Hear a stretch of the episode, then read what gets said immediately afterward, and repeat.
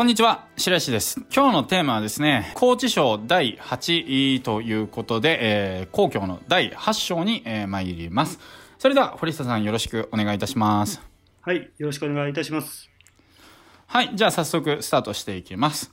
死の玉枠、昔、冥王の功をもって天下を治むるや、あえて小国の真を忘れず、叱るを言わんや、高校博士団をにおいておや、故に万国の関心を得て、もっともってその洗脳に使う。国を治める者は、あえて感化を侮らず、叱るを言わんや市民においておや、故に百姓の関心を得て、もってその戦軍に使う。家を治める者はあえて心象の心を失わず、叱るを言わんや祭祀において親。故に人の関心を得て、もってその親に使う。それしかり、故に生きてはすなわち、親これを休んじ、祭りてはすなわち木これを浮く。えー、ここをもって天下は平し、災害小絶、波乱起こらず、故に冥王の功をもって天下を治むるや格のごとし、死に曰く確たる特攻あれば、四国これ、に従うと、というふうに、えー、書かれております。はい。じゃあ、現代語訳をしていきたいというふうに思っています。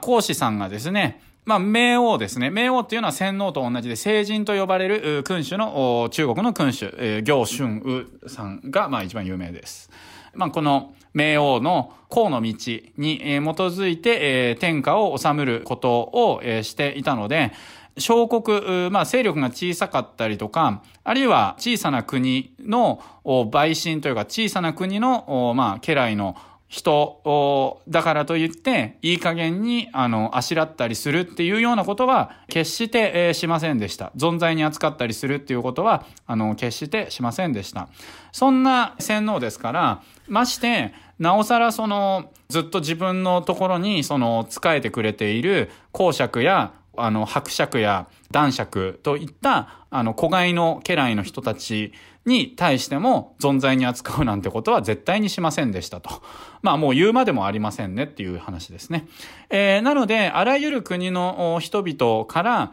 あの、喜ばれて振幅されて、えー、みんなそのあらゆる国の人々が、えー、洗脳のことを、あの、慕って、えー、そして使えるっていうことをしていましたと言っています。えそういう政治をしていたので、国家を治める諸侯の人たち、まあ大臣とかそういったクラスの人たちっていうものはですね、え、まあ決してなんか貧乏な人だったりとか、あるいはその未亡人のような人だったりとか、目が見えない人だったりとか、そういうその夜べのない人々っていうことを、あの、軽蔑したりするっていうことは、あの、しなかった。はい。えー、と書いてあるんで、感化っていうのは妻に死なれた男、夫に死なれた女っていうのが感化みたいですね。はい、まあ、一人、一人者というか、そういった人たち、よるべのない人たちを軽蔑したりとかをしませんでした。まあ、そんな風ですから、ましてや、その一般庶民であれば、なおさら軽視するとか、存在に扱うとか、えー、そういったことを、あの、するっていうこともありませんでした。えー、なので、えー、国々の人々から喜ばれて振幅されて、えー、そしてその気持ちを持ってですね、えー、まあ歴代のその君主というか、君主の人やその祖先の人たちの、えー、祭事を行うことが、えー、できましたと。で、え、そういう政治ですから、え、家を治むる人ですね。まあ、あちょっと位が高くて、次男次、下、下男とか、あの、召使いがいるようなぐらいの人ですね。え、人たちっていうのは、えー、要は召使いの人とか下男下女の、えー、心を失わないように、まあ愛を持って接したっていうことですね。配慮をしたと、あります。まあ、なので、ましてや子供や妻に対して心が失われるような存在の扱いをしたりするっていうことは、まあ絶対になかったと。えー、なので、家族の人々や、あまあその、召使いの人々の関心を得て、えー、そういった心を持って、その人たちっていうのは、えー、その人の親に仕えたりであるとか、あるいはその祖先の霊を祀ったりとかっていうことを、え、自然と行うことができたと。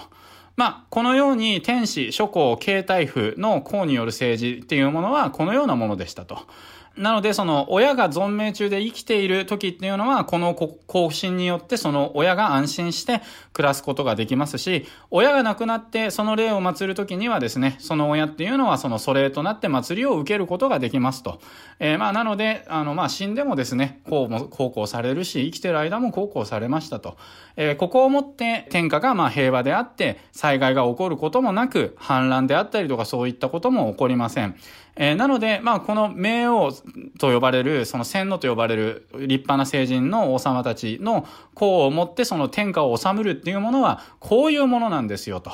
おまあ、死に言うと。で、まあ、こういうしっかりとしたその徳や功があれば、まあ、すべての司法の国々っていうのがこれを手本として従いますというふうに言われていますと。えいうのが今回のものですね。はい。堀下さん、またちょっと長かったんですけど、どうでしたか？聞いてみて。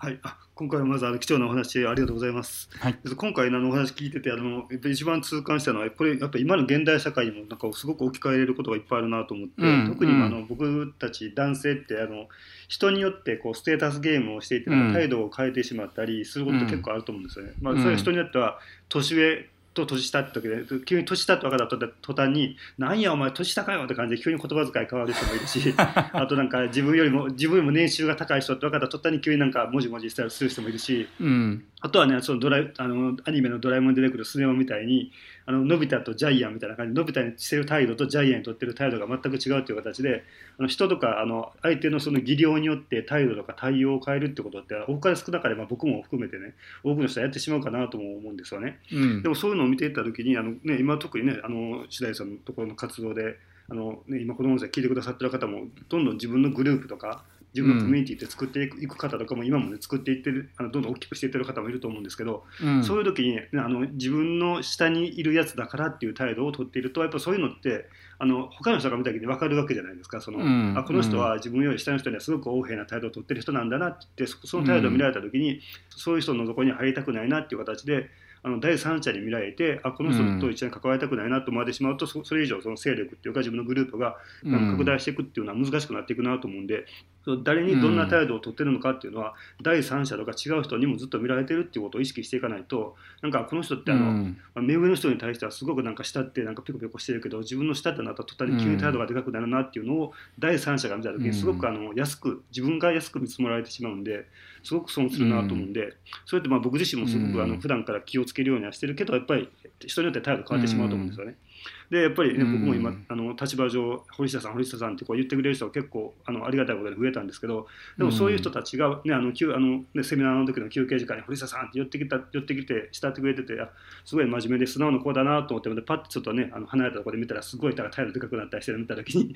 ちょっと悲しくなったりもするんで、やっぱそういうのってあの、ね、その人の前で取ってる態度だけじゃなくて違うところでも見られてるっていうのを意識あのちゃんと意識していかないといけないなということは僕自身も今回のこの話聞かせあの聞かせていただいてすごく痛感したんで特にね今この活動していってる方ってある意味この小国の国王になったりとか、うん、あの一家の主みたいなポジションになっていく人ばっかだと思うんですよ。そういう意味ではね、うん、そこそこの人たちに対して自分自身がどういう態度で接しているのかっていうところを常に自分でこう再認識再確認していくっていうことはね心がけていきたいなって、まあ、僕自身も思いました。ありがとうございます。はい、素晴らしい、えー、気づきやシェアをありがとうございます。はい、はい、まあおっしゃる通りだと思います。もう結局、その人だけじゃなくて、もうみんな見るんでね、もう本当に上の立場の人はもうとにかく見られてますよ。白氷を踏むがごときですよね。なんか増えれば増えるほど自分の行い慎まないと、あれですからね。なので、どうやってやっていくべきかっていうのは、もう、講師様が教えてくださっておりますので、えー、それをですね、やっていくっていうことを私たちが行うっていうことで、本当にその、ここから、いい地球というか、その、いい日本というか、で、最終的にはまあ、それを取り戻した大和民族たちが、英語とかマーケティングを駆使して、世界に発信していくみたいな感じになると、いろんな生き物が順に暮らすことができる地球になるんじゃないかなっていうふうに思うので、私たち一人一人が一緒に頑張っていければなと思っています。私も頑張りますはい。はい。はい。というわけで、はい。今回は、えー、以上になります。えー、今日のクエストなんですけれども、まあ、これを聞いた感想や気づきだったりとか、えー、まあ、心に残ったこととか、えー、そういったものをですね、えー、みんなにシェアしていただければと思います。えー、というわけで、今回は以上になります。今日も最後まで聞いていただきまして、本当にありがとうございました。ありがとうございました。